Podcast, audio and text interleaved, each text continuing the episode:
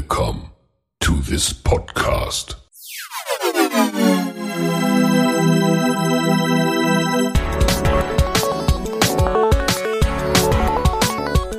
Water Polo Expert Talk. Get the insights.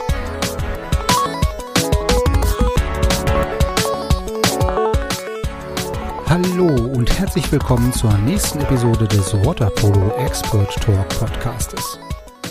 Heute bei mir im Gespräch Thorsten Loch und ähm, ja, mit Thorsten habe ich das Thema Sportpsychologie und Psychologie im Sport, im Leistungssport nochmal aufgegriffen, nachdem wir das ja hier im Podcast schon einmal besprochen haben. Und ja, dieses Mal oder diese Woche gibt es den ersten Teil mit Thorsten und in der kommenden Woche dann folgerichtig den zweiten Teil.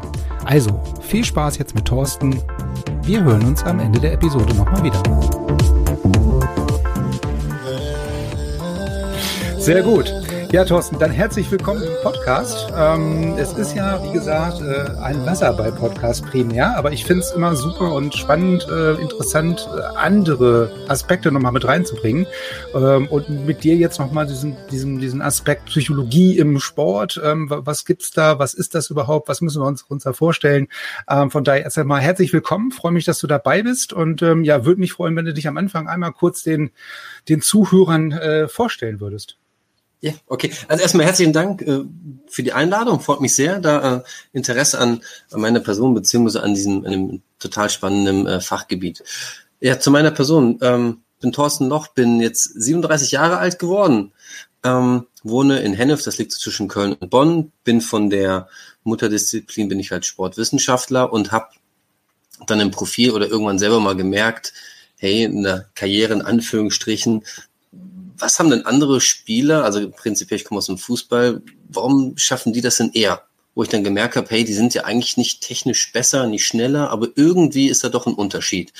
Und dann ist es so ein bisschen im Sande verlaufen und dann mit dem Amtsantritt von Jürgen Klinsmann, der den Hans-Dieter Hermann als ähm, ja, Sportpsychologe erstmals dann so mit ins Team geholt hat, ähm, wurde es so für die, für die breite Masse so ein bisschen öffentlich. Okay, der holt erstmal den Mark Verstegen mit den Gummibändern rein und auf einmal ist er so ein Psychologe da und was ist das eigentlich? Und das war so der erste Berührungspunkt. Und dann habe ich das so ein bisschen verfolgt, seine Arbeit und gemacht und geschaut und gelesen und dann habe ich gesehen, dass der ähm, Professor Hermann zusammen mit dem Jan Meyer einen äh, Masterstudiengang angeboten hat oder mit dem Schwerpunkt Sportpsychologie sagte, das ist was für mich, da muss ich hin und ja, dann hat mich dieser Virus, das ist ein blödes Beispiel jetzt mit der Pandemie, aber der Virus Sportpsychologie hat mich dann eingefangen und ja, seitdem bin ich dann dabei und versuche im Endeffekt ähm, Sportlern, egal von welchem Leistungsniveau oder Trainern, zu helfen, äh, gut sein, wenn es drauf ankommt.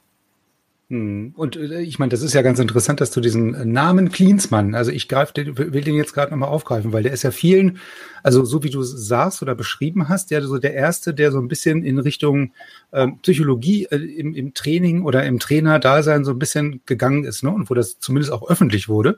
Ähm, und dann hieß es ja immer, ja, der kann Leute halt gut motivieren, aber vielleicht fachlich ist er gar nicht so gut. Also das ist ja so ein ähm, ja, wie soll man sagen, so ein Motivator gewesen irgendwo. Ich kenne ihn jetzt nicht persönlich, aber das, was man so sieht und hört und vielleicht auch öffentlich irgendwo mal gesehen hat in irgendwelchen Videos, würdest du das auch sagen, dass, dass der so der Erste war, der das ganze Thema so ein bisschen ernsthaft betrieben hat und aufgegriffen hat? Also zumindest so. Ähm, ich glaube, das ist der Sportart geschuldet, weil das ist ja der Fußball ist ja das deutschen liebstes Kind nach dem Auto, ne? ähm, gespielt. Und dadurch ist er halt einfach die, die, die, die ja, die Omnipräsenz einfach viel, viel größer. Ne? Mhm. Ähm, ich glaube halt einfach, ist dadurch geschuldet, dass ja, äh, das weiß man ja auch, dass Cleansman halt dann lange in Amerika oder sogar noch in Amerika wohnt und da ist es ja schon gang und gäbe. Ne? Also das hat man mhm. auch dann gesehen, ich weiß nicht die genauen Zahlen, aber zu verschiedenen Olympischen Spielen, dass dann das deutsche Team von ich weiß gar nicht, wie viele hunderten Athleten besteht, dass dann da ein oder zwei Sportpsychologen eine Akkreditierung hatten und bei den Amerikanern waren es, glaube ich, an die 30 bis 40. Ne, also da merkt man schon dann dieser Stellenwert und generell ähm, ist, glaube ich, in Deutschland immer noch dieses Stigma, ich gehe zum Psychologen, ich bin irgendwie krank oder mhm. ähm, ich habe da irgendwas Pathogenes und in Amerika hört sich da, gehört es zum guten Ton, sich coachen zu lassen. Ne? Mhm. Und da ist ja. diese Weise eine ganz andere. Und ich glaube, da haben wir in Deutschland noch ein, ein dickes Board zu, äh, Entschuldigung, ein dickes Brett zu bohren, so rum natürlich. Aber ähm, wir haben schon vorgebohrt. Also es ist in den letzten zehn 15 Jahren, wo ich dann mich da jetzt so ein bisschen drin bewege, ist es schon deutlicher geworden. Das sieht man auch in so einen Podcast-Einladungen oder auch in der medialen Berichtung oder in der Zeitung. Es wird immer mehr aufgegriffen. Hm. Ja, ich hatte, hatte ja auch schon eine Ko Kollegin in Anführungsstrichen von der hier zu Gast, ne, mit der Tamara hier vom OSP in Hannover, mhm. ähm, die, also mit der ich ja auch schon mal dieses Thema so ein bisschen angefangen habe zu beleuchten, ähm, vor ein paar Episoden. Und da ist mir halt auch aufgefallen, okay, diese, diese, diese, ähm, ja, man hat immer dieses Brille, die Brille auf oder das im Kopf, was du sagst. Ich gehe jetzt irgendwie zum Psychologen und da, da ist ein Problem, aber die andere Beleuchtung oder diese andere Perspektive, ich gehe zum Psychologen oder hol mir professionelle Hilfe, um in gewissen Situationen einfach besser zu sein oder besser reagieren zu können. Das steht jetzt noch nicht so wirklich im Vordergrund. Und das ist, glaube ich, das, was du meinst, was jetzt immer mehr auch kommt, ne? dass man nicht nur die ja. eine, nie nur das Negative sieht, sondern die positiven Aspekte an der Geschichte. definitiv. Also dazu kommt halt einfach noch, glaube ich, dass ähm, ja in der Trainingswissenschaft oder in der Sport oder in der Trainingslehre, sagen wir jetzt mal so übergreifend, ähm, da wird es nicht mehr viele neue Erkenntnisse geben. Also dahingehend ist die Wissenschaft sind wir ausgereizt. Also ne, also da und äh, der menschliche Körper, der kommt an seine Grenzen. Ja, das Material wird nicht noch leichter, es wird nicht noch härter. Ne? Ich glaube, da sind wir auch schon im, im Spitzenbereich ganz, ganz nur noch minimale Dinge zu Prozentpunkte rauszukitzeln, wo halt wirklich noch im Verhältnismäßig am meisten rauszuholen ist, ist halt das Ding zwischen den Ohren, ne? Und halt Regeneration. Ne? Ähm, also da ist ja auch dann viele, viele Forschungsarbeiten, zu gucken, wie kann ich möglichst individuell schnellstmöglich regenerieren, gerade auch im Mannschaftssport. Und dann zu sagen, hey, ähm, da gibt es auch tolle Zahlen. Ähm, tut mir leid, wenn ich wieder ein Beispiel aus dem Fußball bringe, ne?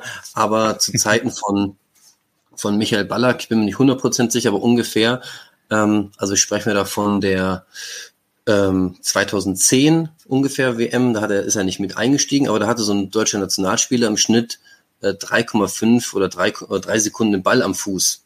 So, wir sind jetzt teilweise bei unter einer Sekunde bis 1,5 im Schnitt. Und die, die Laufleistung, also die, die, die Kilometeranzahl hat sich im Spiel nicht verändert oder nicht signifikant. Genauso die Anzahl der Sprints und die Sprintschnelligkeit, das ist alles gleich geblieben. Also diese kognitive Verarbeitung, sich entscheiden, wahrnehmen, ähm, das ist halt die, die Komponente, wo dann echt jetzt noch viel, viel dran ist. Ne?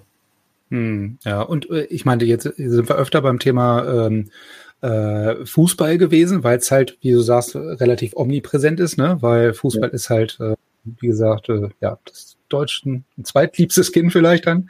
Ja. Ähm, aber wie sieht das denn in anderen äh, Sportarten aus? Ich meine, wir sind jetzt ja beim, beim Wasserball ähm, primär hier unterwegs. Hast du ja auch irgendwelche Erfahrungswerte oder schon mal Berührungspunkte gehabt mit, mit, mit dem Thema Wasserball oder vielleicht auch mit verwandten Sportarten wie Schwimmen? Ich meine, das ist ja ein bisschen, bisschen miteinander vergleichbar.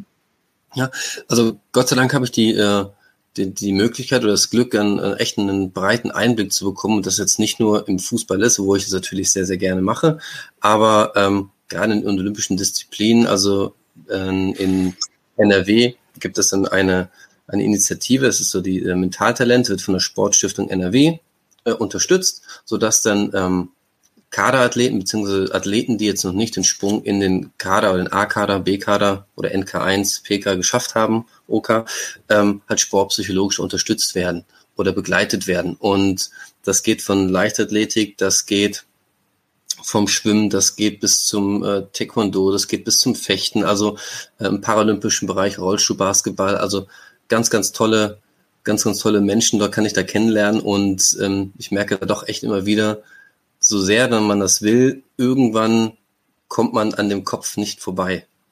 Ja. Und, das stimmt. Ähm, ja.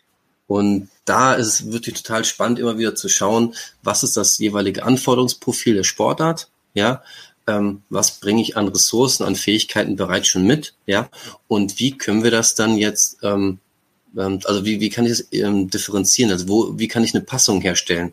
Und da vertrete ich jetzt persönlich die Meinung, also ich gehe immer so von dem Systemischen aus und von diesem humanistischen Selbstbild, dass jeder eigentlich die Lösung irgendwo in sich trägt.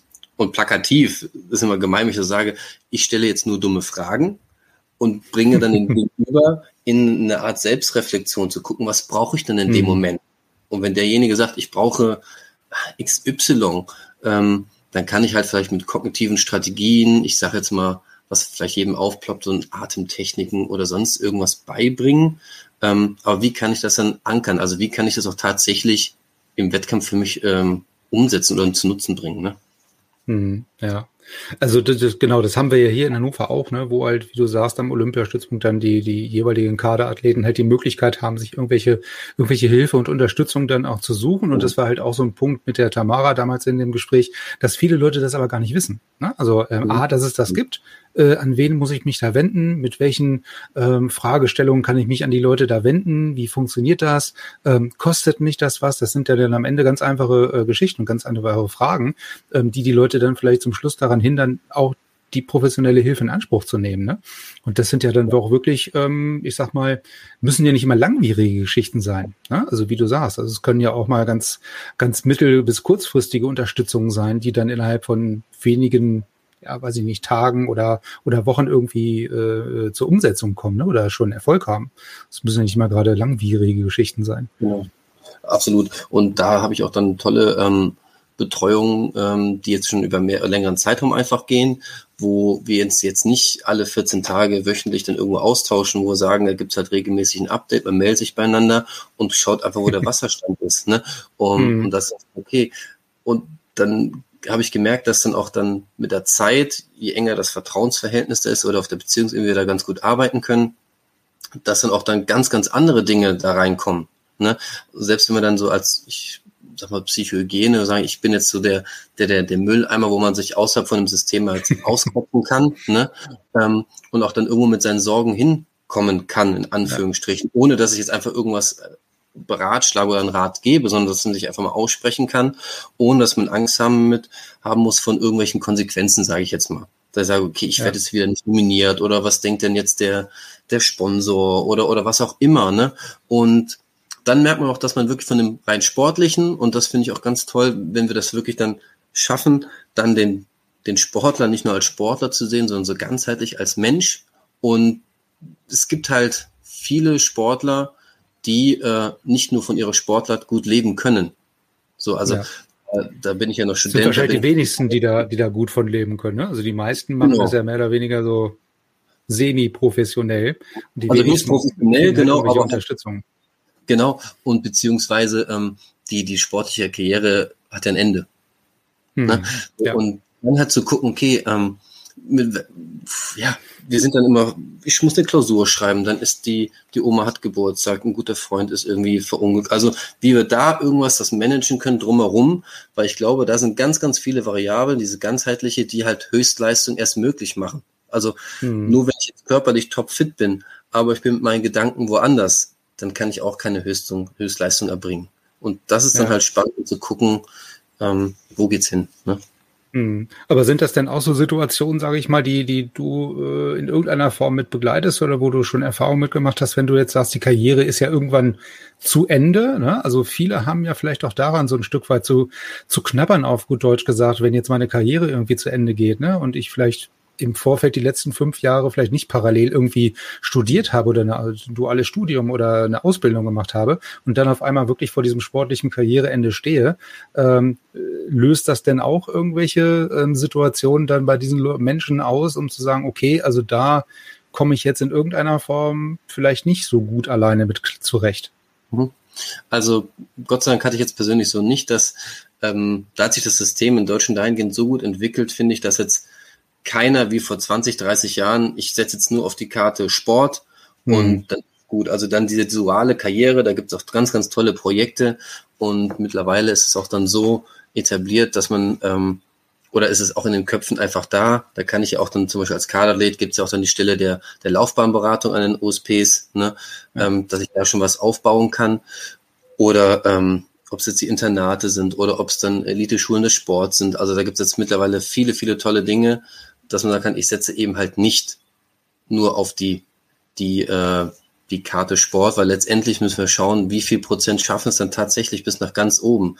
Und da ja. sehe ich es jetzt als meine Aufgabe, also da spreche ich jetzt für mich als Thorsten, auch zu sagen, da habe ich auch eine Fürsorgepflicht, den 98 Prozent, sage ich mal, die es halt vielleicht nicht schaffen. Und mhm. dass sie am Ende trotzdem sagen, hey, ich möchte diese Zeit nicht missen, ich habe dann trotzdem da was daraus gelernt. Und das ist ja auch das Schöne, wenn man da so ganzheitlich irgendwo arbeitet, ähm, dass ich jetzt das auch im Alltag irgendwo anwenden kann. Also wie gehe ich mit Umständen, äh, mit Widerständen um? Ähm, was ist, wenn ich dann irgendwie Misserfolg habe? Was ist, wenn ich irgendwie auf einmal, ob ich jetzt Angst vom Wettkampf habe oder aufgeregt bin vom Wettkampf oder ob ich ein bisschen Bammel vor der Führerschein oder Abiturprüfung habe. Also sich hm, regulieren ja. zu können, das ist so total, oder vom Bewerbungsgespräch. Also da kann man ganz, ganz tolle Dinge einfach mit den Leuten erarbeiten. Hm. Also sprich, die nehmen quasi auch was dann für für äh, die, die, die Karriere danach mit oder für das Leben nach der sportlichen Laufbahn, ne? Weil ich sag mal, ganz platt irgendwelche Methoden, Techniken, ne? Ja, ja, genau, aber äh, irgendwelche Methoden oder Techniken mit Dingen umzugehen, wie du sagst, die sind dann ja nicht nur vor einem, vor einem Wettkampf, von Spiel, vom Turnier so, sondern eventuell dann auch äh, im Job irgendwann so, ne? Also Bewerbungsgespräch. Ja. Oder ich äh, habe irgendwie, äh, fühle mich unwohl, äh, wenn ich irgendwie eine Präsentation halten muss und vor 20, 30 Leuten da irgendwie sprechen muss. Das sind ja so diese Klassiker dann, ne? Also genau. auch daran kann man ja arbeiten. Da kann man mit Sicherheit viel dann aus dieser sportlichen äh, Richtung dann auch mitnehmen, wenn man da vielleicht schon mal das eine oder andere, die eine oder andere Stunde oder das Gespräch genossen hat dann irgendwie. Und dann zu sagen, okay, da war doch mal was. Vielleicht kann ich das ja auch irgendwie anwenden. Ja. Und ja. definitiv. Und zusätzlich, ähm, was du auch gesagt hattest, so ein, so ein Karriereende vorzubereiten, macht auch immer Sinn. Weil letztendlich, mhm. ähm, das kennen wir selbst aus dem, aus dem breiten oder ambitionierten Leistungssport, wenn man da mal verletzt ist und auf einmal dann länger nicht trainieren kann. Ne, und ich rede dann halt wirklich dann jetzt nicht von der Spitze, sondern von uns Normalos, jetzt in Anführungsstrichen. und Normalos, selbst wenn man dann, ne, ähm, wie, wie, was das mit uns macht, unser Hobby nicht ja. ausleben zu können. Ich kann dann wieder nicht und dann wird man grantig und man, ne, so und wenn man natürlich sich überlegt, hey, ich mache das jetzt mehrere Jahre, Jahrzehnte vielleicht hochprofessionell, 24-7, dreht sich das alles da um, um die sportliche Leistungsfähigkeit, um meinen Körper, um mit dem Ziel, ähm, und dann auf einmal ist es zu Ende. Oder ich trainiere für die bestimmte Meisterschaft, für die Medaille und dann ist sie auf einmal da was kommt danach? Verrückt. Also wenn ich kein, kein Ziel habe, also das, das hatte der äh, Joachim Löw auch letztens irgendwo im Kicker gesagt, wo er sagte, nach dem WM-Titel 2014 war er kurz vor einer gefühlten Depression, weil er hat sein Ziel erreicht mhm. und war so eine Lehre. So, und das kann man natürlich vorbereiten und das sollte man auch vorbereiten. Ne? Und das ist natürlich auch ein, ein Thema, ähm, wenn es die Athleten halt irgendwo wünschen, wenn es halt relevant ist, wo man die halt dann begleitet oder ich dann begleiten mhm. würde. Ja. Ja, also ich glaube auch, also da, da ist wieder dieses, äh, ja, aktuell ja auch diese Situation mit Corona, dass man jetzt das Hobby nicht oder das, den, den Sport nicht ausüben, oder viele von uns ihn nicht ausüben konnten, weil wir halt äh, diese Normalos in Anführungsstrichen, sind ähm, und quasi nicht in der Halle dürfen, ja. Und äh, ja. ich weiß nicht, hast du da auch ähm, aktuell vielleicht irgendwie ein Feedback von Athleten? Weil ich persönlich ähm, stelle es mir halt sehr, sehr schwer vor und es fiel mir auch sehr, sehr schwer. Ähm, und ich glaube auch den ganzen Kindern, die wir so als Trainer hier ähm, äh, betreuen, auch wesentlich, also sehr, sehr schwer, weil die Zeit jetzt wirklich acht, neun Monate nicht ins Schwimmbad zu können, also das war schon äh, ja, extrem hart. Ne? Und ja. dieses ins Loch hinein trainieren vielleicht jetzt, ne? weil wir wissen ja alle nicht, wann wir wieder spielen können. Ähm, Gibt es irgendwelche gegnerischen Mannschaften überhaupt noch? Haben die noch Spieler? Äh, haben da alle aufgehört? Oder also ich weiß nicht, das stelle ich mir psychologisch und vom, vom Kopf her auch sehr, sehr anstrengend vor mental. Absolut. Also einmal ähm, antworten ist vielleicht sogar als, als Papa, ne, als von, von sechs Kindern. ähm, so der, der, der Sport fehlt natürlich dann auch den Kindern. Ne? Also ob es jetzt dann zweimal, dreimal die Woche zum Fußballtraining, zum Schwimmen oder zum Turnen ist, ne? ist jetzt einfach mhm. nicht da. Und ähm, die, die, die Aufgaben, diese Entwicklungsaufgaben, die die verschiedenen Altersstufen einfach haben, ähm, sich reiben zu können, sich auseinandersetzen, Widerstände zu haben, das wurde mhm. ja durch die Pandemie einfach ja weggenommen. So, das muss man irgendwo nachholen. Ne? Und ähm, jetzt durften wir zum Beispiel wann war das letztes Wochenende, gab es mal das erste Testspiel. Ähm, die Kinder haben sich gefreut wie Bolle und auch zu Recht. So. Und da geht's ja noch gar nicht um äh, Tore und Gewinnen und Medaillen und Pokale und was nicht alles dann so toll ist, sondern ähm, einfach halt diese, dieses, ja, sich bewegen, machen, Freunde treffen, also das ist halt wirklich diese Geschichte. Und das ist, geht für die Erwachsenen genauso im Ambition. Allein fängt schon mit den Fitnessstudios an, ne, zu sagen, okay, wohin mit meiner Energie? Ähm, was kann ich jetzt machen? Weiß nicht, äh, wenn ich jetzt keine Alternative finde, es gibt bestimmt Leute, die sagen, okay, ich habe jetzt angefangen, eine Gitarre zu spielen, fange an zu zeichnen, aber so sind nicht viele Leute gestrickt. Und da mal so einen Impuls für sich selber zu bekommen, das ist auch gar nicht so leicht. Ne? Und da Nee, kann man natürlich in so diese Negativspirale einfach reinkommen. Mhm. Und für, für die ähm, ja, sagen wir mal, Profisportler oder Leistungssportler, Spitzensportler, ähm, ja, man trainiert ja auf einen Saisonhöhepunkt und der verschiebt sich immer wieder. Also wenn man so rein klassisch von der Periodisierung im Krafttraining ausgeht, trainiert man ja für, einen- für einen bestimmten Peak hin. Und der Mhm, verschiebt ja. sich immer, immer weg. wieder. So. Und du sagst, okay, am Anfang kann man auch dann ganz gut die Motivation hochhalten und machen und tun, ne? Und irgendwann sagst du, ja, es wird ja wieder verschoben. Und dann werden Hoffnungen gemacht, dann wird es wieder verschoben. Und dann kommt auf einmal, okay, wo stehe ich denn eigentlich? Ich bin vielleicht in meiner Trainingsgruppe, ich habe zwei, drei Vergleichskämpfe, aber wie sieht's denn international aus? So, und dann schiebt man schon rüber und sagt, okay, die machen das schon ein bisschen anders, die haben vielleicht einen Vorteil. Ähm, wie komme ich da jetzt raus? Ich kann nicht trainieren, ich weiß gar nicht, wo ich stehe, ich habe keine Wettkampfhärte mehr. Und auf einmal steht beispielsweise Olympia vor der Tür. So, und ja, Leistungssportler sind ja Gott sei Dank auch nur Menschen. Ne? Gott sei Dank, ja. ja, aber ich, ich meine, im Wasserball gab es ja auch dann dieses äh, Qualifikationsturnier Anfang des Jahres in Rotterdam, ne? Und das sollte ja auch schon Ende letzten Jahres stattfinden. Dann wurde das verschoben. Also das habe ich jetzt auch schon von einigen ähm, Aktiven seiner Zeit mal gehört, dass das wirklich auch nicht einfach war. Ne? Also äh, zum einen mit dieser Verschiebung, ähm, dann gab es ja keine Liga so wirklich. Also Wettkampfpraxis fiel halt auch irgendwie flach. Dann ist man dahin gefahren und sah halt nicht so gut aus. Aber das war natürlich jetzt auch nur bedingt wahrscheinlich ein, ein körperlicher Aspekt oder ein Leistungsaspekt, sondern wahrscheinlich auch dann irgendwo ein, ein großer Anteil halt mentale, äh, mentales Problem, äh, Problem jetzt nicht, aber äh, mentale Geschichte, ne? dass man da halt mit anderen Gedanken irgendwie hinfährt. Ne? Also ich glaube auch, dass, ähm, das ist auch meine persönliche Meinung, dass jetzt bei den äh, Olympischen Spielen, die unter einem besonderen Stern einfach stehen, aufgrund von der Pandemie, wir ähm, ja Höchstleistung definitiv sehen werden, aber es werden die Leute erbringen, am besten mit diesen ganzen Unwägbarkeiten, diesen ganzen Variablen ähm, Hm. an ihr, an ihr persönliches Leistungsmaximum einfach rankommen. Also ich glaube vielleicht gar nicht, dass unbedingt die die besten Zeiten per se sagen, das sind die Favoriten, sondern ich glaube tatsächlich diejenigen, die halbwegs an ihre normale Leistungsfähigkeit rankommen, trotz diesen ganzen Umständen, ähm, werden da ganz vorne mit dabei sein, definitiv. Hm. Also es geht wahrscheinlich dann gar nicht um, um die, die Verbesserung von irgendwelchen Zeiten oder Leistungen wahrscheinlich unter Umständen, ne? sondern unter den um, besonderen Umständen an eine normale Leistungsfähigkeit ranzukommen, ist dann wahrscheinlich schon das Maximum, was man dann erreichen kann. Ne? Also ist so, so meine Hypothese. Ne? Ich lasse mich da gerne Mhm. eines Besseren belehren. Ne? Würde mich natürlich auch für die Athleten unheimlich freuen, Ja. die ja dann in den Zyklus oder fünf, vier Jahre, fünf Jahre respektive da alles reinwerfen. Ne? Ähm, ja, aber ich Aber bin das ist ja auch, wenn du, genau, dieser Zyklus, ne? Ich meine, dieser olympische Zyklus, der, der ist ja, äh, wie es immer so schön heißt, dann trainiere ich vier Jahre auf so einen, auf so einen Leistungs- oder auf so einen, so einen, so einen Höhepunkt quasi äh, zu, auf diesen Peak. Ähm, Und dann fällt der entweder aus, wird verschoben oder ich verletze mich irgendwie vier Wochen vorher bei so einem Vorbereitungswettkampf. Ich Mhm. meine, das ist ja was, was man relativ oft hört, ne? Also ist das wirklich, also oft wahrgenommenes Phänomen auch bei, bei, bei dir jetzt oder bei, bei euch, ähm, wenn man sagt, okay, also das ist ja besonders schlimm dann, ne? Also ich stelle es mir zumindest so vor. Ich trainiere jetzt vier Jahre auf Olympia hin und dann vier Wochen vorher breche ich mir Knöchel. Ja. Das Also ist echt ja. semi-gut. ähm, mehr als jetzt- oder weniger als semi gut, ja.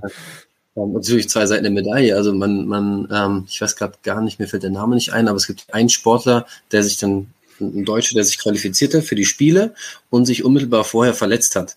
So, da war jetzt natürlich die Verschiebung ein Segen für ihn, weil er kann jetzt starten. Ne? Ja. Äh, andersrum weiß ich auch, dass es äh, Athleten gibt, wo die sagen, das sollten ihre letzten großen Spiele sein und dann so den Abgang langsam vorbereiten oder ausklingen lassen, die auch dann sagen, ich haben jetzt eigentlich keine Muße mehr, da noch ein Jahr weiter durchzuplackern. Das ist ja schon harte Arbeit. Also viele Leute stellen sich ja dieses Leistungssportleben immer sehr schön an, aber es ist auch harte Arbeit. Ne? Ähm, so und ähm, und bezüglich Verletzung vor vor ähm, Großereignissen ähm, gibt es auch dann äh, spannende Studienuntersuchungen, dass natürlich erstmal das die Verletzungserfahrung unheimlich eine Rolle spielt, also ob ich schon Verletzungen kenne und weiß, wie ich damit umgehen kann. Natürlich der Mhm. Zeitpunkt also der, der zeitliche Rahmen, bevor vor einem Wettkampf, vor einem Turnier oder was auch immer, ähm, Schweregrade, Grad der Verletzung. Und ob ich jetzt mir einen, weiß ich, einen Bänderriss hole oder einen Kreuzbandriss, ist ja definitiv ein Unterschied. Ne? Und halt auch dann die eigenen Komponenten, also ähm, wie bin ich als Persönlichkeit einfach gestrickt. Ne? Und da gibt's eigentlich grob ähm, ein Modell, wie so eine, so eine, ähm, ja, eine, eine, wie sagt man, eine Rehabilitation aus dem psychologischen Bereich begleitet werden sollte, um idealerweise wieder die PS auf die Straße zu bringen. Weil wir sehen ja auch hin und wieder, dass das Band, der Knochen wieder heil ist, aber der oder die Athletin dann die PS halt nicht mehr auf die Strecke bringt. Mhm. Woran liegt es? Ne? Und da müssen wir einfach schauen, ähm, was sagt die Biografie, was war halt vorher, wie kam die Verletzung zustande, was bringe ich da einfach mit und halt dann die Arbeit, ne? wieder das Vertrauen in sich und Körper zu bekommen.